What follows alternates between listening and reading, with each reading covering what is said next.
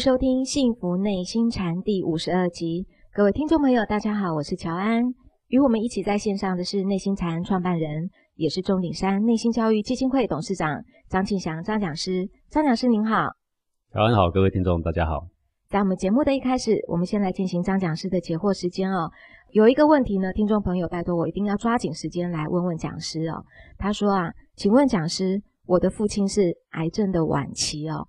我带我的父亲放生的时候，是不是要回向给父亲的冤亲债主，这样才有用呢？还有啊，我如果帮别人放生，回向给别人的冤亲债主，这样的回向会不会是越俎代庖呢？请教讲师。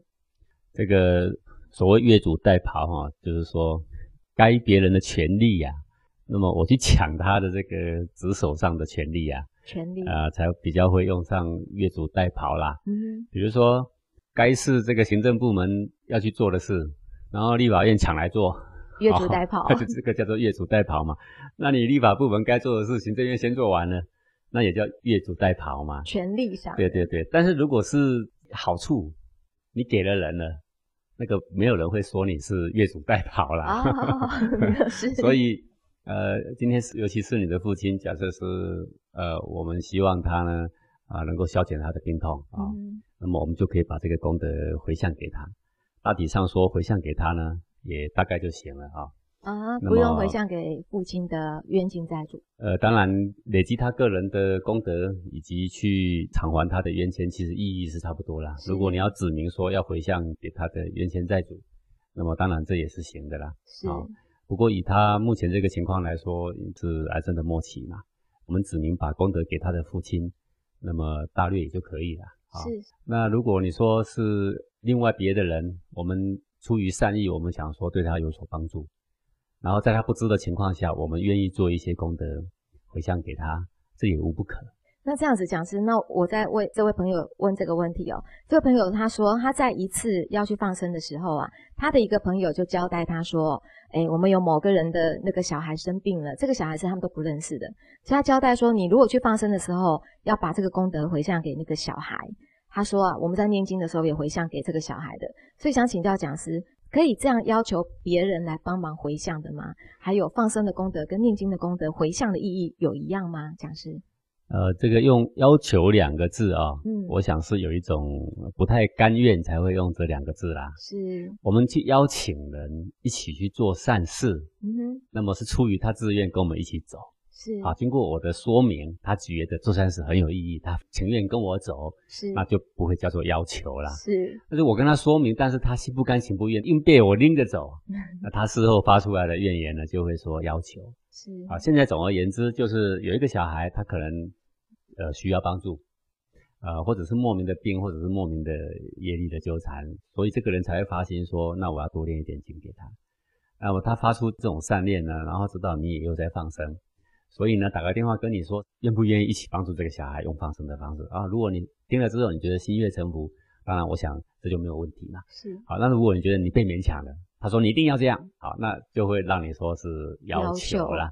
好、嗯，所以我觉得这个是行善嘛，要出于啊、呃、一种善念。那我想每个人都有善念，但是天下那么多灾苦的人，我们没有办法每一个都救助。是。那也许我现在是想行善，但是我要施由境始嘛，对不对？嗯。我要施行这个我的善念是要由近的地方开始嘛。是。也许你会觉得说，我认识的人都还没有去照顾他，我为什么要去照顾一个这么远的人？嗯。当然，也许我们会这样顾虑，我也不能说错啊。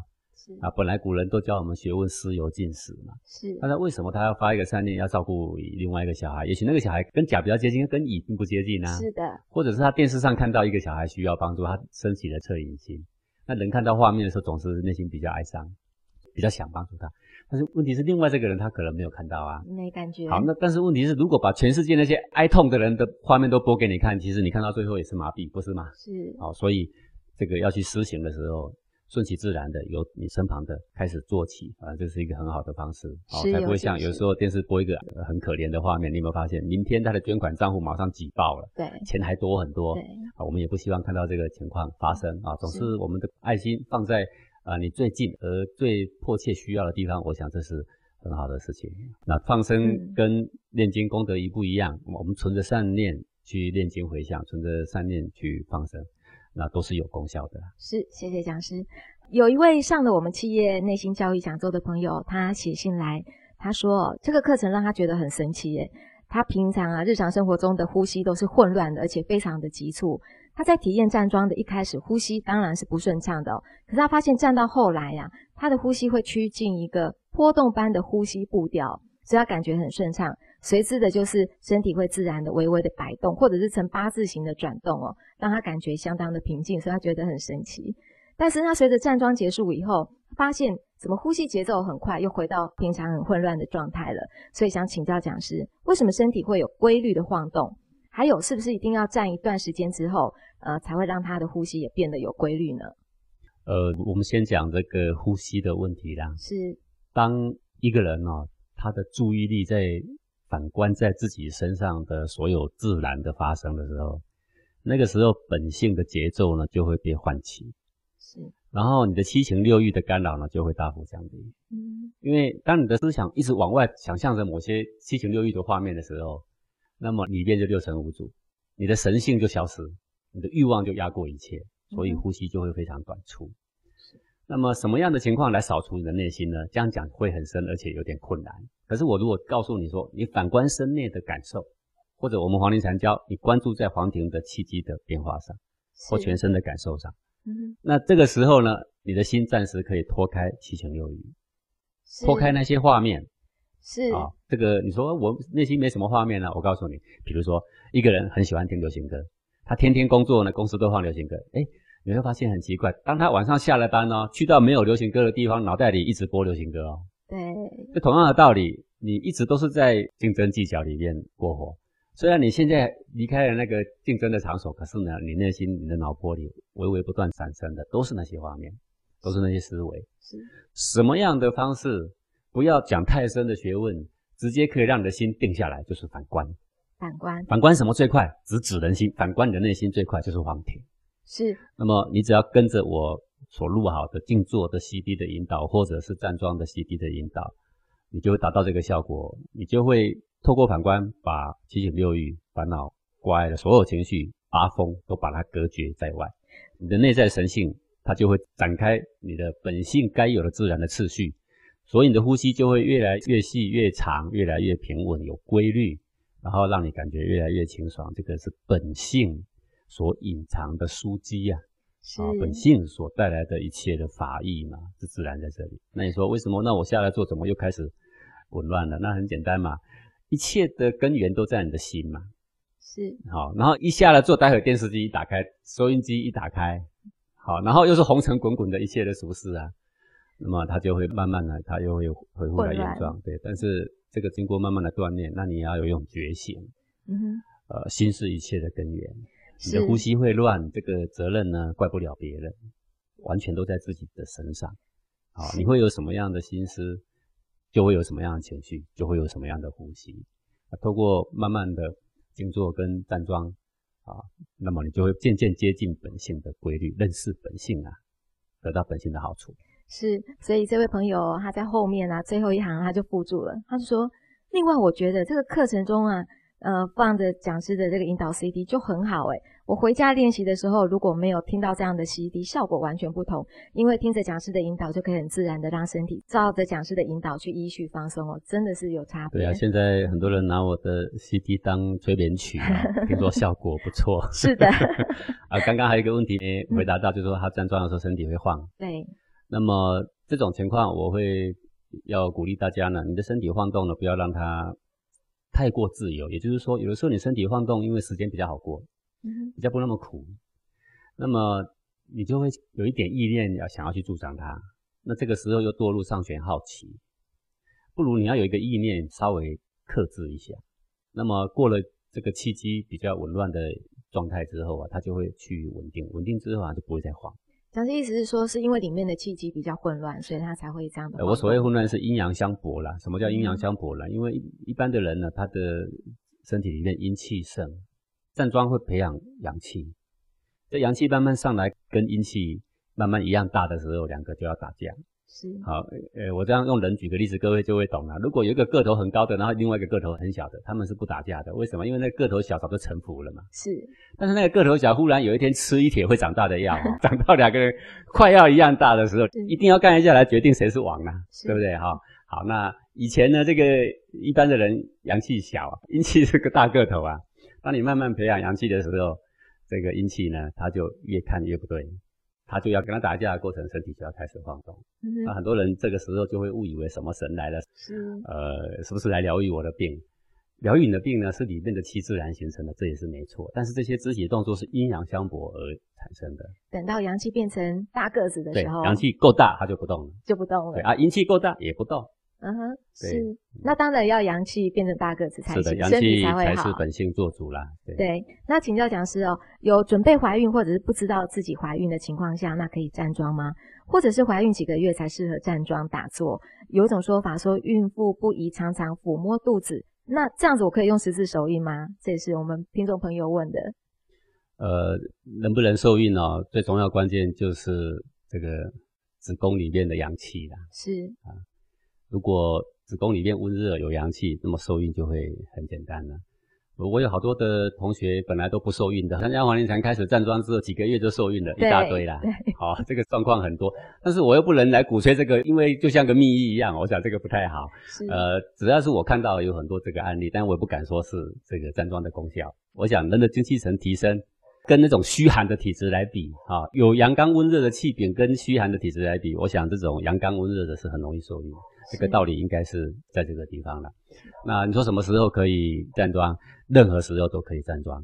对，我们学员他是一直站到生产的前一天还在站。对对对，但我也不这样鼓励，因为 你如果觉得有安全顾虑，那就生产前一个月就停吧。啊，是是，这没有关系。但是是有那样案例，很多人都一直站，就是跟走路一样。对，也不能说我生产前几天不能走路，其实走路是每天都可以走的呀，对不对啊？有的人走路走到一半生下来也有啊。呃，但是我们碍于我们要尊重医学嘛。呃，所以不要提倡自己好像是医学都能够比他们凌驾在上，我想这个是不正确的说法了哈。是的。不过一个简单而且不剧烈运动的方式，那么你的手呢？你说可不可以抚摸肚子？你又不是去揉它了，嗯、你怕受孕的时候怕它不能着床嘛，对不对？你不是去揉它，你只是轻轻贴着，我想那婴儿应该倍觉安全感才对吧？是啊，是的。谢谢讲师。那还有讲师，您教我们在静坐的时候要握固十字手印在下丹田哦。可是有一些在教打坐的，都是把手放在两个膝盖上面啊，所以想请教讲师，这两者有什么不一样呢？嗯，好的，呃，手呢放在下丹的时候，是对于一般丹田虚寒的人呐、啊，是啊、哦，是非常非常好的快速提升的作用。那么，当一个人的丹田里面微微开始有一股热气在盘旋的时候啊。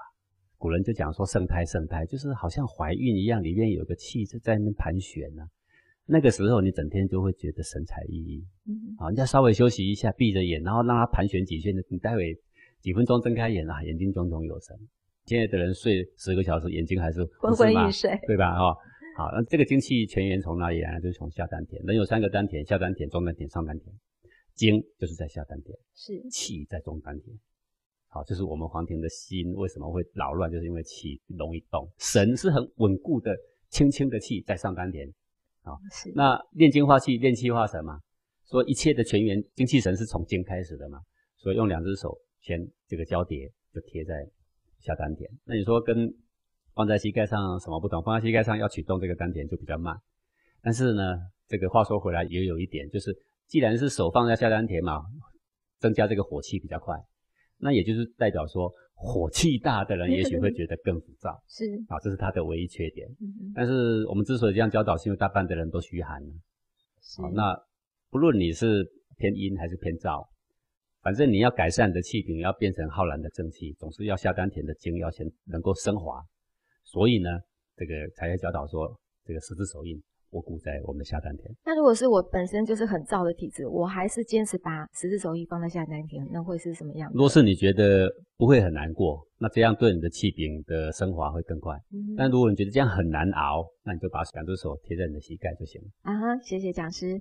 那再来这个问题哈，一位朋友他在问说，讲师啊，我的女儿十九岁，身高一六八公分的个子哦，长得非常的亭亭玉立。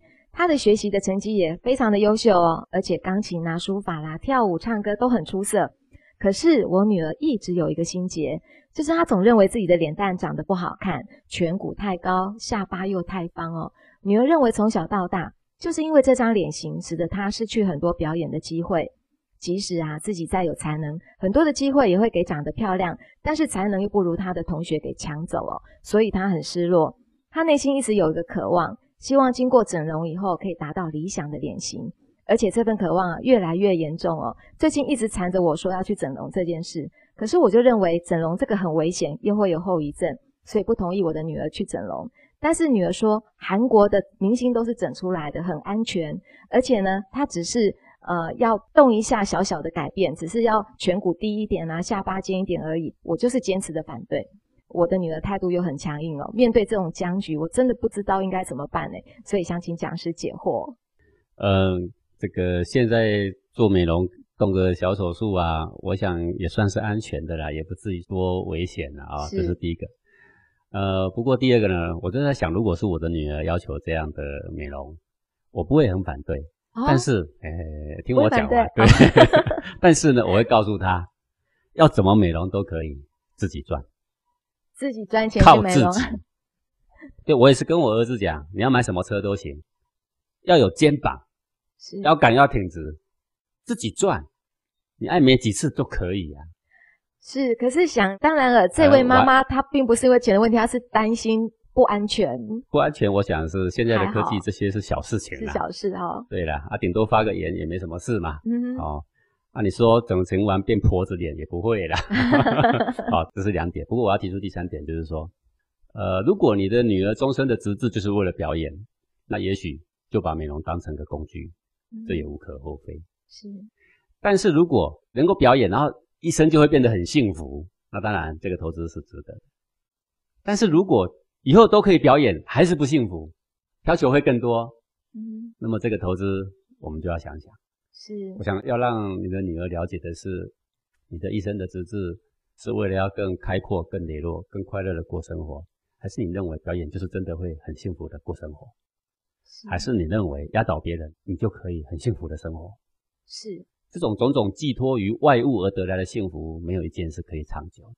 好。嗯那像我女儿以前也跟我要求过，她要割双眼皮。我怎么看我女儿单眼皮就是漂亮。是，我跟他讲说，实际上是不用割，现在就很漂亮。他说：“哎呀，你们不懂了。”我说：“好好好，没关系，要割自己赚。”我没有反对啊，没有反对哦。对啊，现在的父母要开明了，这些事情没什么好反对的。是是，谢谢讲师。那这位朋友他是问了，他说。讲师啊，我听到我们幸福内心禅这个节目有个广告，知道基金会目前呢开始在办小朋友的营队，那我也知道这个营队好像是以《弟子规》为主哦，所以想请教讲师，小朋友学习《弟子规》这个价值在哪里？虽然呢教会小孩可以当爸爸妈妈的助手，爸爸妈妈也会比较轻松，但是这个背后是不是有更深的含义在？请教讲师。这个《弟子规》啊，主要教导的一个内涵呢，是培养小孩子一种敬意。对人、对物、对长辈、对呃同样年纪层的、对兄弟、对同学，都要有一种敬意。那这个敬意呢，透过你不论怎么样文字语言演讲，怎么宣导，他听归听，他是不会有改变，没有敬的感觉，没有具体作为让他知道怎么落实。是，对。到底从哪里落实呢？你不了解，对，也不会感觉到它的重要。那首先我要说敬为什么重要？各位，我在前几集我有讲过了。就现在的科学，那个大卫霍金斯他的情绪能量表，光光镜哦，它的频率就已经高达五百六百了。对，对不对？是。对，跟那个开悟已经快要接近了。是的，只要敬诶只要静而已诶不是一个很简单就可以得到的养生见性明心的法宝嘛？不是这样吗？嗯、对不对？所以你说静为什么要重要？为什么三字经重要？因为三字经在教静啊。为什么是静重要？是因为。怡情养性，就靠这个频率，是，就靠这个高频率，是。好，那么怎么样落实，小孩子能够很快速的就能够进入？那整个《弟子规》里面就告诉我们说，对父母要怎样啊？对兄长要怎样？呃，生活起居要怎样？这些里面呢，就都包含着一个建议。好，那么我们对人的敬要怎么样呈现？我们在这个小树苗的呃课程里面，我们会用这个行动句的方式是去表达。比如说，父母要吃饭了，全家要吃饭了，我是个小孩，但是我可以帮什么？排排筷子行吧？是，对不对？再小一点排碗，可能怕打破，但是不打破碗的年纪就可以排碗啊，对不对？对。然后呢，我们会教导他。等你父母上了座，你才可以开动。好，你不可以在那边先坐上去，筷子拿起来先抢第一块，就先夹着吃了。是，那是很没礼貌。我们会告诉他用话剧的形式，让他知道说，哦，怎么进行。好，然后他就会乖乖的在那儿呢，邀请父母上座啊。对啊，而不是骂着父母了，你赶快来。我现在的小孩真是无法无天呐、啊。好，那就请父母来。是，吃完饭他会知道说要送一杯水，就像这样简单的事情而已啊。你不要小看这个简单的事，这简单的事会存着敬意。敬意，对，我们会慢慢的做的过程，小孩子会感受到那一股敬意啊。比如说扫墓来讲好了啊，为什么中国人要提倡说那一天这么重要，大家不远千里都要去扫墓？哎，你去扫墓的那一当天，我们也典礼要隆重，我们讲话要讲祖先喜欢听的，我们要把它当成。他现在就在我们眼前一样，是，不要去挑他以前的坏话来说，赞美的话多说。拜的时候应该什么举止？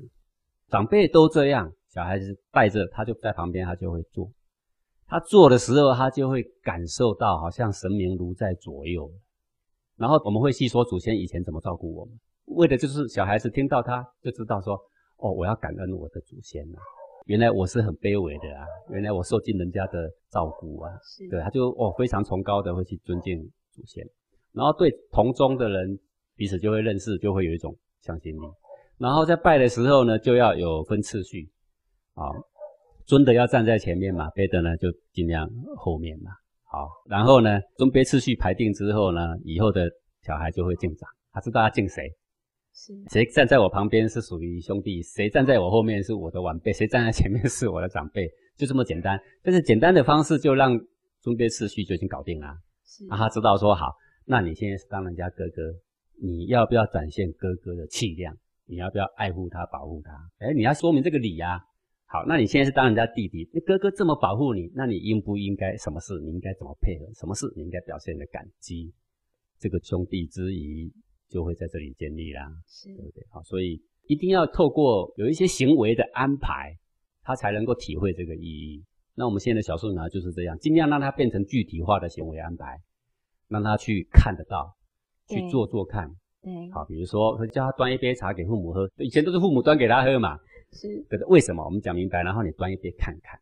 是，好，然后可以跟你妈妈说，我今天帮家里扫扫地，虽然扫得不是很好。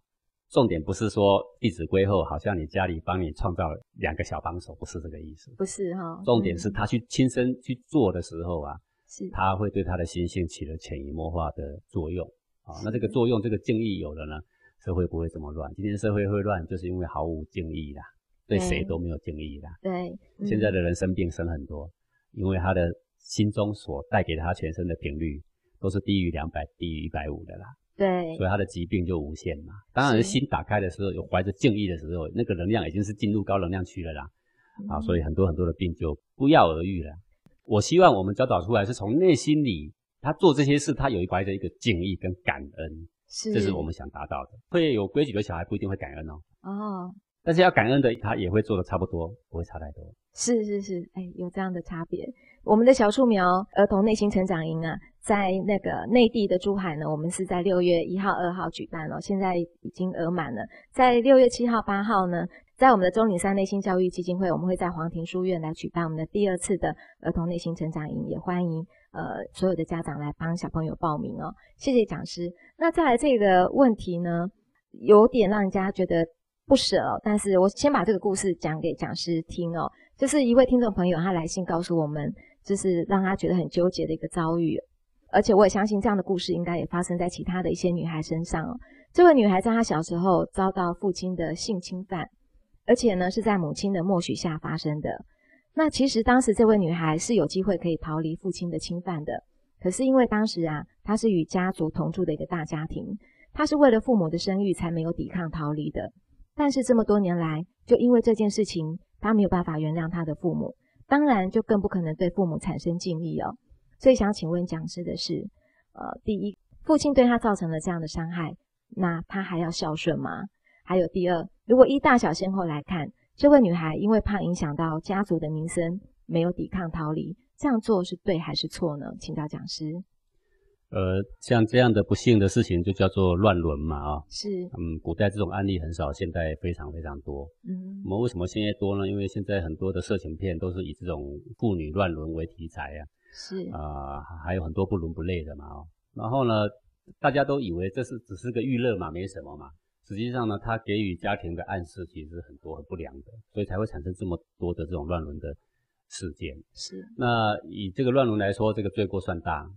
那么逃离家庭不一定损失名誉，也许损失自己的而已，不一定损失父母的。为什么？因为逃离他不一定要讲原因呢。嗯，是。直接逃离就好了嘛，然后自己到他乡找一个可以安居乐业的地方，然后在那边找一份工作。呃，我为什么这样说呢？因为以逃离家庭来说，跟这个长期接受乱伦来说。呃，是乱伦的罪过大了，是好、哦。那么，为了不让这个父亲的大罪过一直不断发生，你可以逃离，是，这没有问题的。嗯、那你说会不会影响家育？如果就算会影响，是影响你个人，就算影响到你的父亲，其实这个生育跟呃这个乱伦来比，那么生育也算不得什么啦。是的。好、哦，所以以大小先后来说，当一个人接受到这样的压迫，摧残到身心的时候啊，应该要勇于离开啦。好，这个是呃，我必须鼓励的。那想到这个，我想到有一个美国的一个母亲啊，她就写给她的呃小学的小孩子啊，很多的家规啦啊。那么这个家规洋洋洒洒，当然告诉他很多规矩。然后看完最后一条，就莞尔一笑。他写什么呢？他说不能打架啊，不能打架。然后附注啊，万不得已要打，一定要给我打赢。好，这个有意思啦。什么叫万不得已要打？你如果接受到。有危险甚至危害到性命的这种事件，你要不要打？要打架，你得大打一架。嗯，这个在法律上就算自卫，你杀了人也没有罪的啦。是的，对不对？是。而别人拿了刀，然后呢要杀你，然后你在跑的过程竟然把他给杀死了，这个无罪的，你知道吗？嗯。就是母亲写这个很有意思，教小孩要灵活了。是。好，我们教育也就是这样，要灵活了。所谓万不得已，就是你已经被欺凌欺破了嘛。是。就给我打赢。这意思就是说，你就好好练身体，好好练身体，要 打赢。你是我的宝贝儿子，你千万不能打输。那等一下，这个例子呢，我们就先进一段广告，待会回来喽。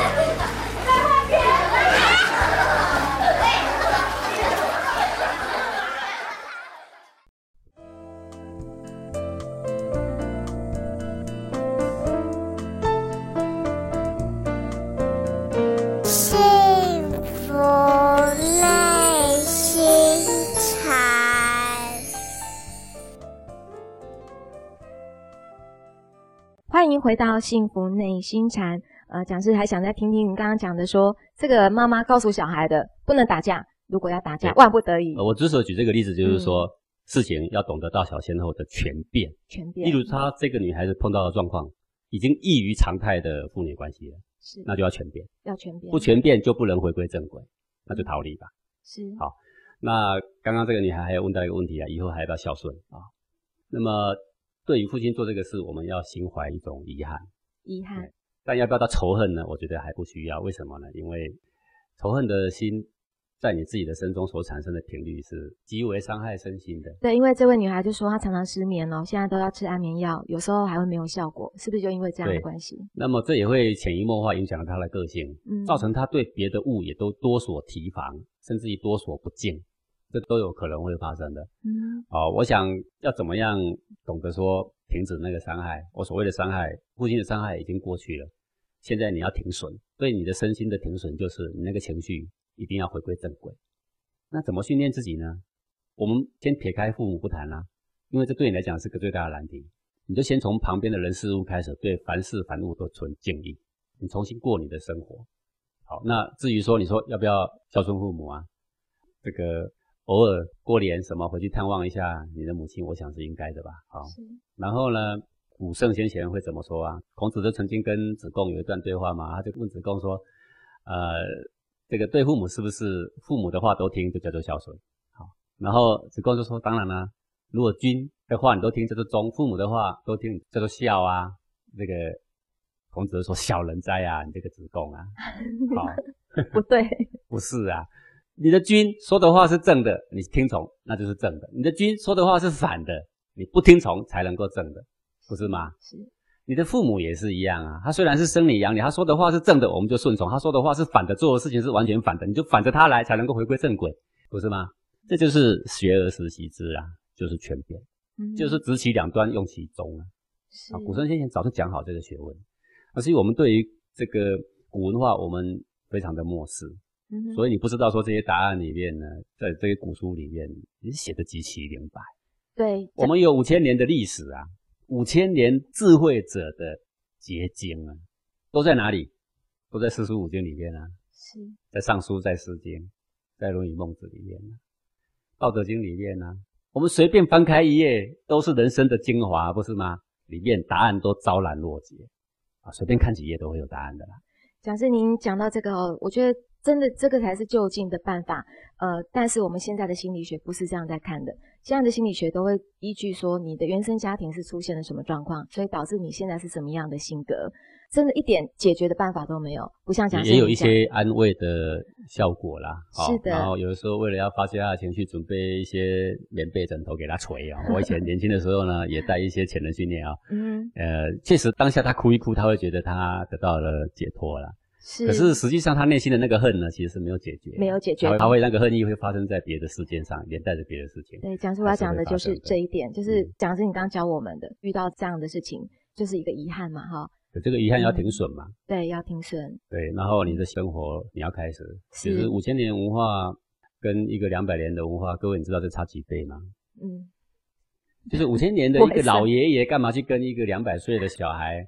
去跟他学什么经验呢？其实前面的人走过多少错误的路，然后呢，多少修正，累积多少智慧，嗯、而这两百年还正在尝试错误呢。对，对不对？对，这才是真正能够。这就是身为一个中华文化的龙的传人，他的骄傲跟他方便之处啊。是。很方便，为什么？因为一个美国人要看中文很困难呐、啊，不是吗？你把《道德经》翻译成英文，根本就不能看呐。嗯，是是。所以，既然是这样，我们为什么啊、呃、不吸吮这老祖宗的奶水？就可以得到最好的赏养。对啊，身为炎黄子孙哦，真是何其的幸运！我们感谢讲师的解惑，也欢迎各位听众朋友来信提问，或者来与我们分享您的心得。那再来就要请讲师来跟我们讲一下公案喽。好，今天呢，呃，我们来谈一谈这个大家熟悉的苏东坡吧。苏东坡，对，苏东坡。苏东坡呢是宋代的一个文人，大家都知道的啊，也当官，然后也被罢黜好几次啊，对不对？然后被罢黜的时候呢，心情沉闷，后来还有什么东坡肉，对不对？你都知道这个人啊，不只是文学呀、啊，当官才华横溢呀，啊，就做菜他也是很有一流啊，嗯啊，对不对？然后呢，他有一个好朋友是一个禅师叫佛印啊，这个佛印文学造诣、禅学造诣上也都不错的。那两个人常常切磋，但是怎么比怎么比呢？都感觉这个佛印禅师啊稍微占上风啊。占上风。那有一天两个人就是对坐在坐禅嘛，苏东坡忽然坐一坐坐一坐，心血来潮，他就问佛印禅师说：“说禅师啊，你看我现在坐在这的姿势像什么？”啊，这个佛印禅师就跟他说：“哇，像一尊佛啊！”啊，然后苏东坡当然很高兴啦。啊，坐着坐着。这个苏东坡沾沾自喜嘛，然后佛印呢就开口了，反问苏东坡说：“这对东坡东坡，你看我这个坐禅姿势又像什么？”那因为这个苏东坡，因为虽然佛印是他的好朋友，但他气佛印也气很久了，什么东西都是你占上风嘛。是。然后他就故意要整整他，看看他会怎样，想气他一下。他说：“啊，你看起来啊像一堆牛粪。”好，然后佛印一听到微微一笑。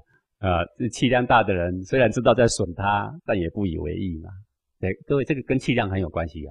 他就是这样合掌微笑说：“阿弥陀佛。”嗯哼，谢谢谢谢，哦、不容易呀、啊。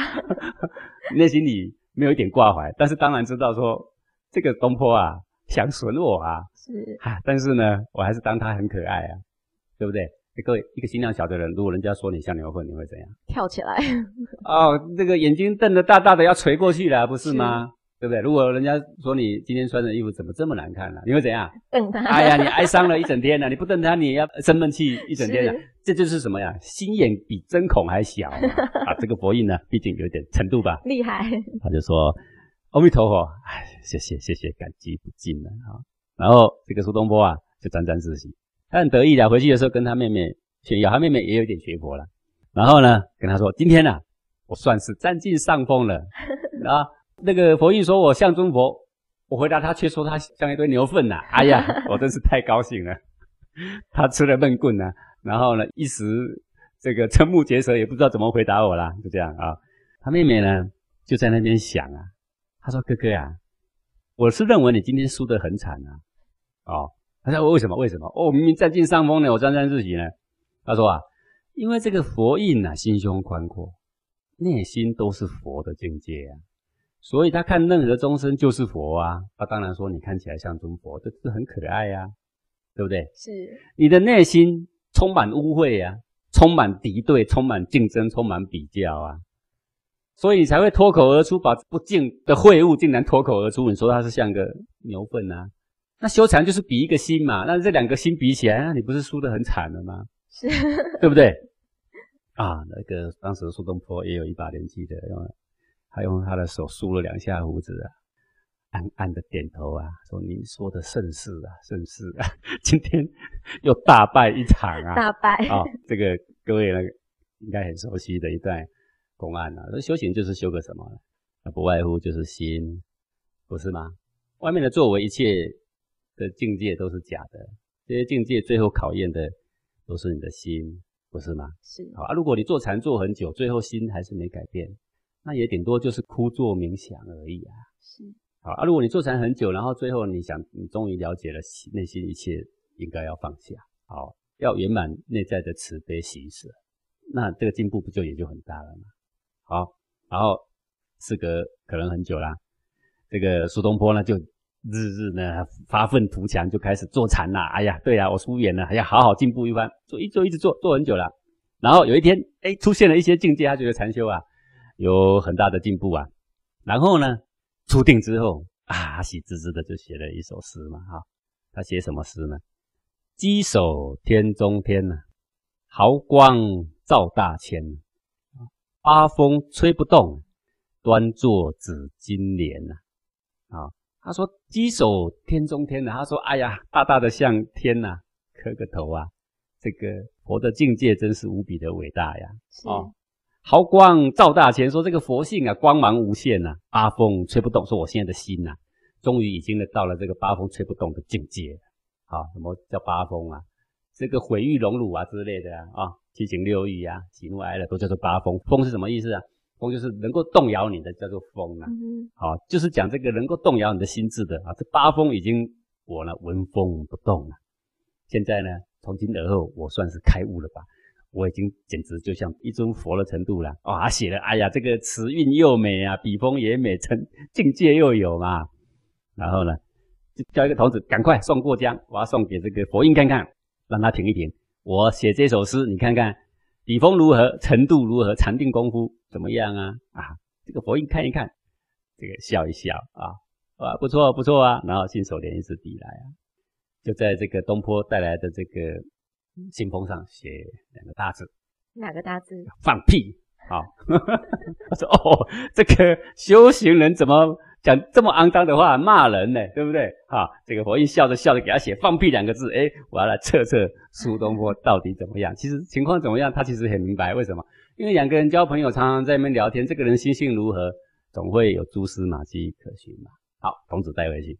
这个苏东坡在想了，童子还没回来，他就满心期待。哎呀，我这个刚刚这个诗，我怎么读很押韵都很好，平平仄仄仄平平都很好嘛，对不对？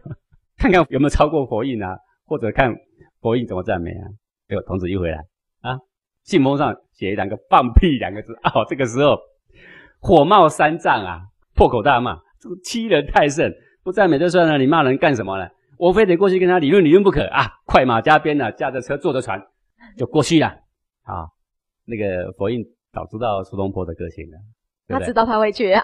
这狗改不了吃屎嘛，你做什么事情，你的朋友会有什么反应？其实你八九不离十都料得到，不是吗？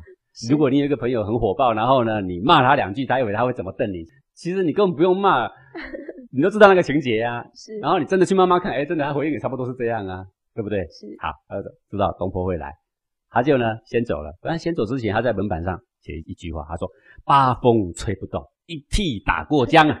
”他说：“你自认为你八风吹不动，一个屁字就让你怎么样？吹过来。坐车坐船。”奔波路途来看这首诗，是对吧？你本来要来跟我理论，这个苏东坡一看，哎呀，惭愧不已，真的，我的心境大不如他，哈、哦，实在是不如佛印太远了。这两个公案都是苏东坡的，都很有意思。哎，为什么很有意思呢？因为一个人在修行啊，常常会碰到很多学生来这边上禅修，呃，你问他说修行多久啦？啊，三十年，三十年，讲了三十年呢。这个一副如如不动的样子呢，抬着下巴，你一看就知道了。第一个又要故作很有程度呢，第二个傲慢的心又很难掩藏啊，对不对啊？是，是你这三十年到底在干嘛？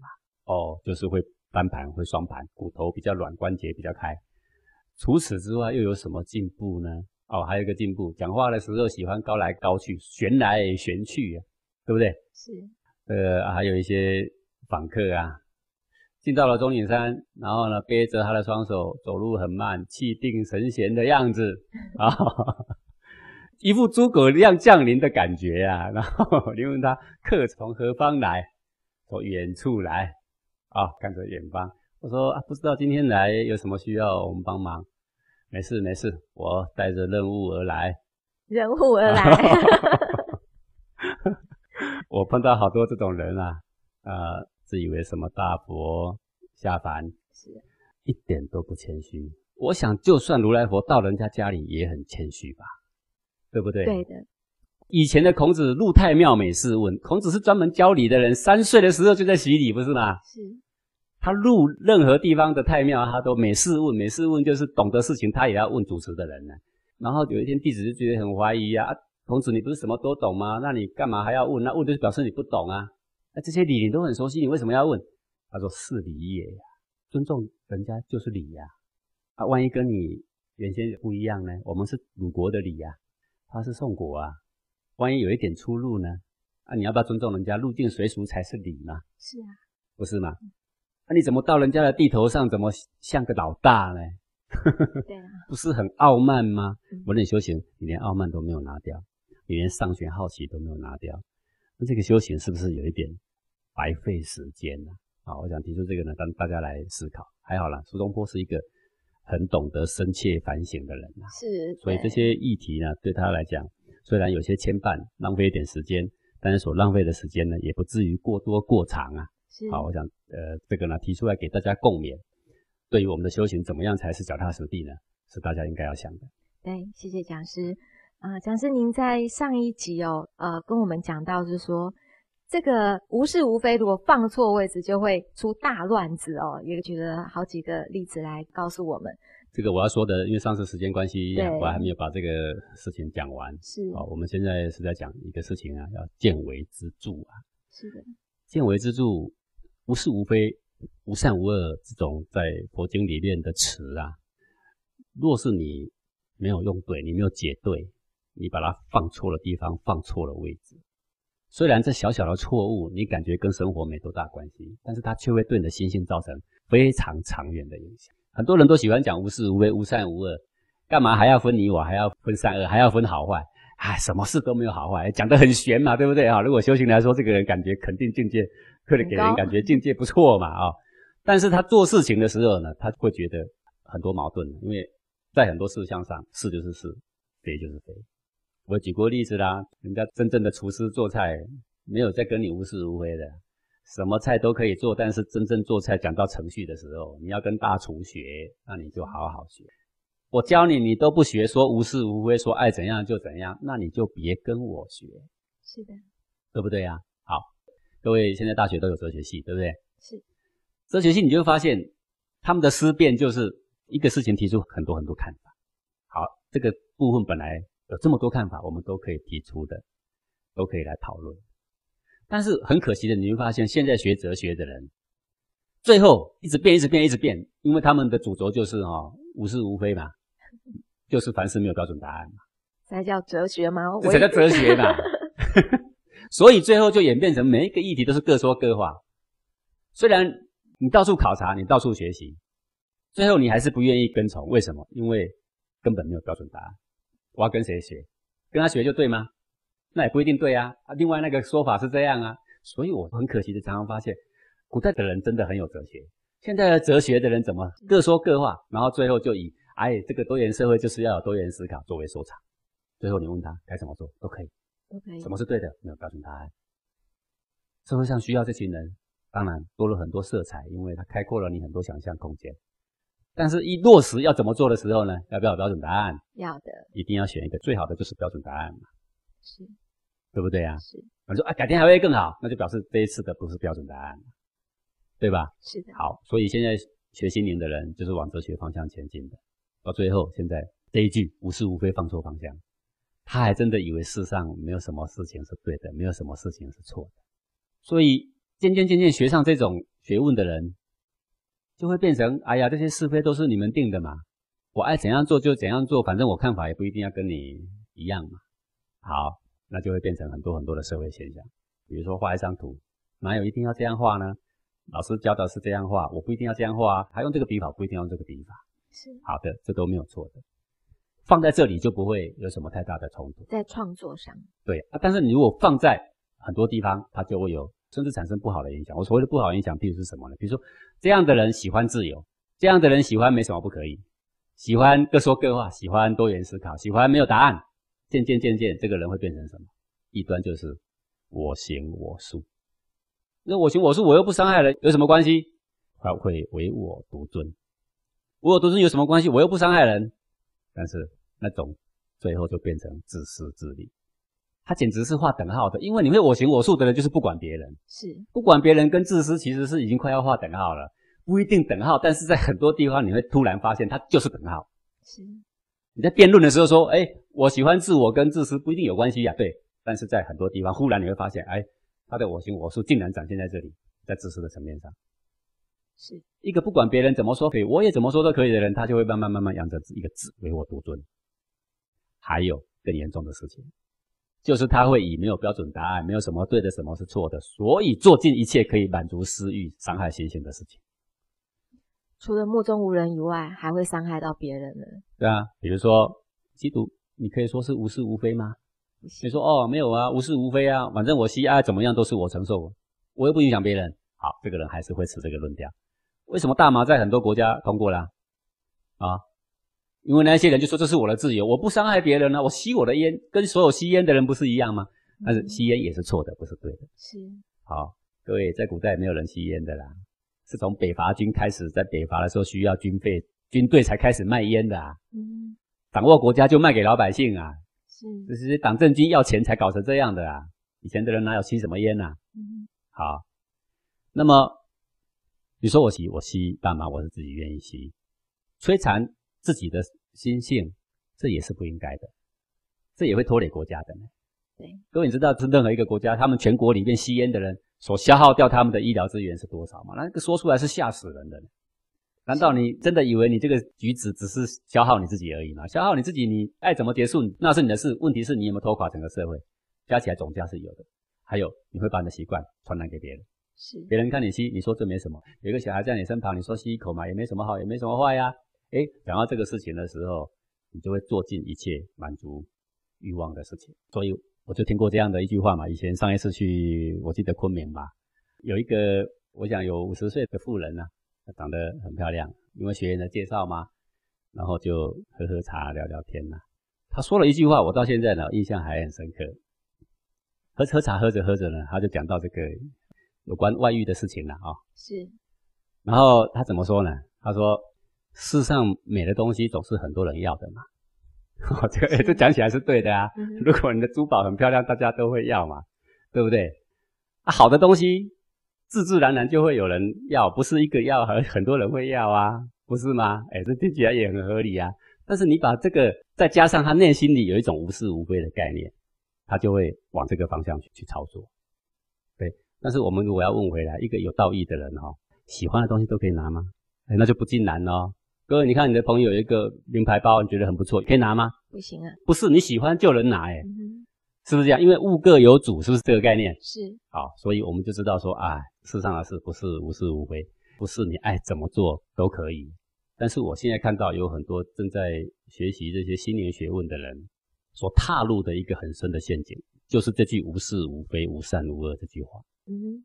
为自己的很多错误的行为找了一个很合理的解释的方向啊，所以就变成，比如说很多欲望的泛滥啊，男女的混杂啦，好，还有一些伤害身心的很多事情。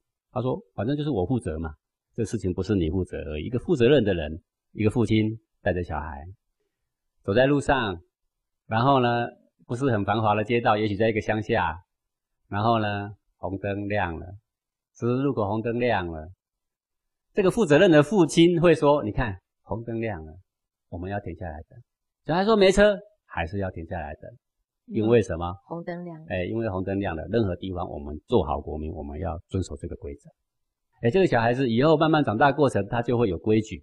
是你如果教他太会权变，当然权变是要了，但是你这个小时候他心智不成熟，你教他太会权变，说没有关系啦，反正现在红灯，但是没有车他就闯了。他一学到这些招，他以后每个红灯他都是闯的啦。”会不会出事？会，我们不敢说一定会，但极有可能嘛。所以一个人做事情，他要带一点社会责任，而且一个聪明的人做事情，要示范给那些平庸的人看，要为他们想更远。所以不要老是以无是无非、无善无恶这一句话作为借口，行我行我素、唯我独尊或自私自利之实。是，这正是现在好多学心理的人所走入的一个误区呀。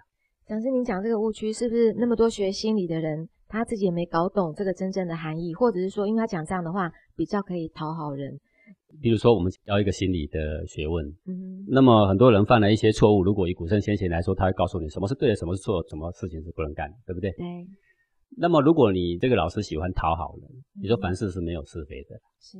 其实你怎样做都可以啊，嗯，只要你愿意为自己负责就可以了，是不是？给予这个受咨询的人感觉心里一块石头掉下来。对。但如果你把它当做一个手段。当然也无不可，是。但是如果你把它当成是治疗人的手段，暂时的一帖药也无不可，是。那如果你把它因为这样，所以可以吸引更多学生，啊，物以类聚嘛，对不对？啊、嗯、啊，可以赚更多钱，那我觉得这个是有一点不太负责任的做法了，误人了。对，呃，但总而言之，我觉得有些大部分我觉得不是有心的，嗯，就是无是无非放错地方，放错地方，无善无恶解读错了。它只是指我们关照内在的时候，看着云，你不能说什么形状是云是善，什么形状云是恶嘛？看着水也是一样嘛？是。看着你的内心的涌动依然是如此，是用在这个地方，是，是观着你的内心契机的实相，无是无非，无善无恶，就是在自己的身体里面嘛？对，才能够见性，才能够见性。那你能够见性叫做至善，也不是真的无善无恶啦，是这叫至善。嗯，那你的身内的频率马上提高，气机马上太和，你的呼吸马上平顺。是，这个就是它的效应嘛。嗯，是因为要往内关照，寻找本性，所以告诉你无是无非、无善无恶的状态下，它会显现。讲师，那我们最好判别的就是这样的话，我们就往身内来看的话，往身内来解读，那只能往内看，嗯，往外必有好的、坏的。是我常举最简单的例子啊，今天如果你有一个刚上小学的小孩，一个人去上学，你会跟他讲说，外面什么人都可以教吗？他们无是无非、无善无恶，大家都一样嘛？你不会，你不会这样教，你会跟他讲说，有坏人你要告诉老师，是有人欺负你，你要跟老师讲，是对不对？是你不会跟他讲无是无非啦。所以你就会发现，这些人呢，简直就是头脑会打架了。是，即使在很多可以发挥他的欲望的时候，他就说无是无非。嗯，但是他变你小孩，他也不会说无是无为。如果老师打了你的小孩，你也不会说无是无非啊，你你会去跟他理论的啦，对不对？对，到哪里都有是非，唯独当你的欲望出现的时候，你会出现这一句无是无非、无善无恶。所以一进入生活的时候，就变成低人儿，根本不能利用。对，是这个就是为什么要在这里提出，因为。见微知著，是你只要一看到他把这个话放错了，你常常就会看到那种上弦好奇的、说大话的、说到九天外的，要不就是你可以知道他会运用这些话做尽他合理化他一些个人的欲望，是，然后物以类聚，然后又可以打着修行的旗号，又可以满足很大的欲望，这整天无是无非、无来无去，反正没有什么不可以，也没有标准答案，好。然后放在哲学的话呢，那叫做浪费人生的时间了。对，那讲是我们最简单的解读，就是说，我们只要往外面看，外面就是有是有非，有善有恶，也有一些无是无非。我不是说我们画图怎么画，啊、没有是没有非嘛？是是是，美丑纯粹是个人的标准嘛。嗯嗯。不过话说个人的标准，但也不尽然呢。为什么那些画家会出名？就是你看到他的画，内心有感触了。对。对不对？对，倒也不是无是无非啦，是，非还是从你内心跑出来的。是的，但是我们至少知道，啊、不然毕卡索的话为什么值钱？大家看了都有感觉。对，因为那一份感觉，所以值钱呐、啊。是的，你可以说无是无非，但是他有感觉，有感觉。啊，另外一个画的感觉是不好的，嗯，可是毕卡索画的感觉就会让你很有意境，很好。是，哦，这也是一个是非嘛？对，是不是？是一个是非。你说它是无是无非，但是你有没有感觉？有感觉跟没感觉也是一个是非嘛？嗯，对不对？啊、哦。那所以世上还有很多事情无是无非是没错的，我爱吃什么菜，这也无是无非啦。好，是。那但是在有是有非的当下，千万别把无是无非拿出来当做高远的借口，满足私欲的借口。在懂的人眼前就是贻笑大方，在不懂的人的眼前就是疑惑天下。是，好严重哦。感谢讲师今天的空中讲授，也感谢各位听众朋友的收听。我们下星期同一时间空中见喽，拜拜。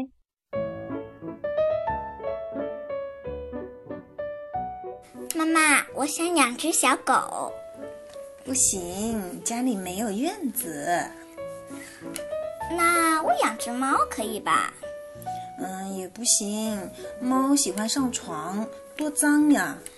那我养条鱼总可以了吧？哎呀，那也不好，每天喂鱼还要洗鱼缸，好麻烦的。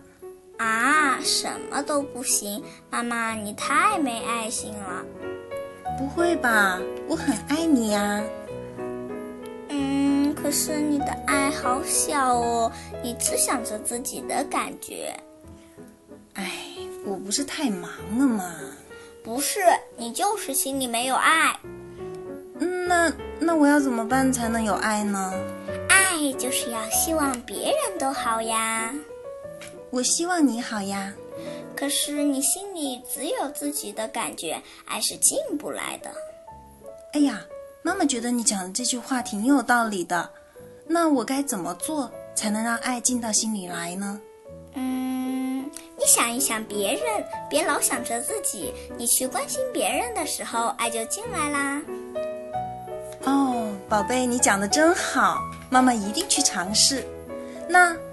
嗯，我们先养只小乌龟，好不好？真好，乌龟我也很喜欢的。